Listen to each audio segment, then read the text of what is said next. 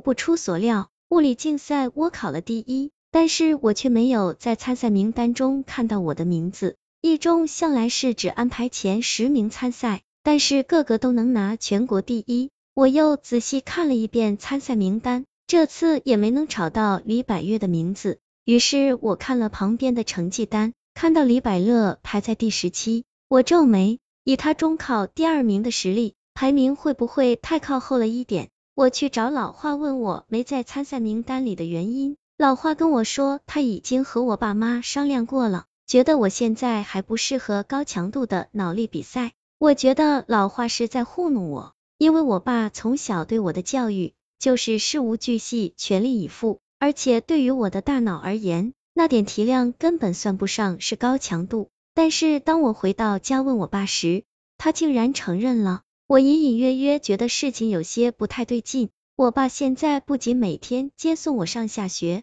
就连中饭都不辞辛苦的每顿送来。即使是对我的车祸有很深的心理阴影，我醒来了这么久。也差不多该走出来了吧？现在想想，物理竞赛那天他在家看到我后，分明就异常激动，还再三强调了让我下次一定要等他。我好像不被允许一个人回家了，这种像监视一样的感觉是怎么回事？那我更加不能告诉我爸那件幼稚的恶作剧的事了。其实自从我上学之后，每天早上我的桌上都会摆着一块奶油蛋糕。六，我不知道他们是怎么知道的这件事。我一直都超乎常人地厌恶蛋糕这类甜食，因为那股甜腻腻的味道会让我的大脑像被融化的棉花糖粘住一样，令我无法正常思考。小学时，桌上偶尔也会出现莫名其妙的东西，只要不是太过分，我一般就直接扔到垃圾桶里，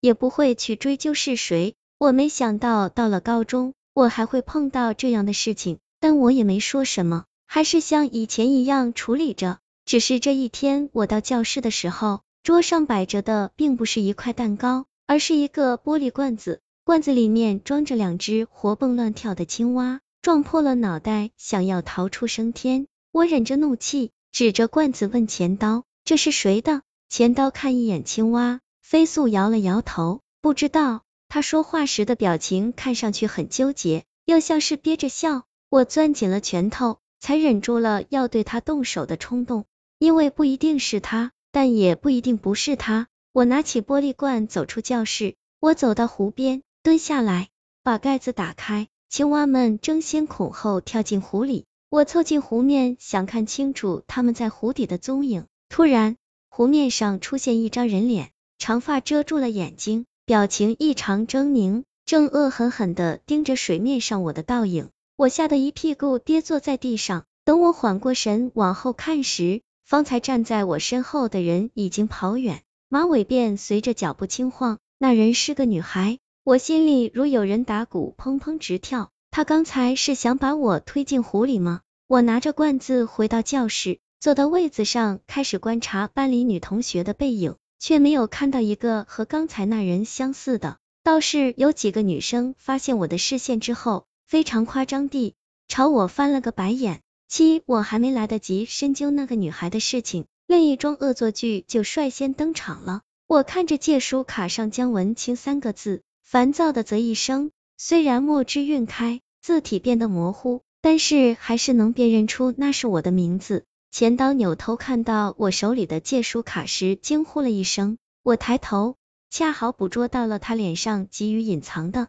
像是做坏事被人发现一样的惊恐神色。我朝他笑了一下，他立马扭过头，起身走出了教室。其实最开始我怀疑的人就是钱刀，包括送蛋糕和放青蛙的事情，因为他是离我最近的人，所以我的喜好他大概也能猜出几分。而且在最近的距离欣赏被整蛊的人的反应和表情，应该是一件很有趣、很有成就感的事情。但是我猜错了，因为第二天我去图书馆借书时，再一次在借书卡上看到了我的名字。于是我连着翻了几十本，发现基本上每隔时本就会找到写有我名字的借书卡。姜文清、姜文清、姜文清，只是字迹和颜色各有不同罢了。原来不是谁要整我，而是谁们要整我。这一直是一场团体活动，所以我才讨厌突然被安排进一个团体中，因为这样子就好像那个做错的人是我一样。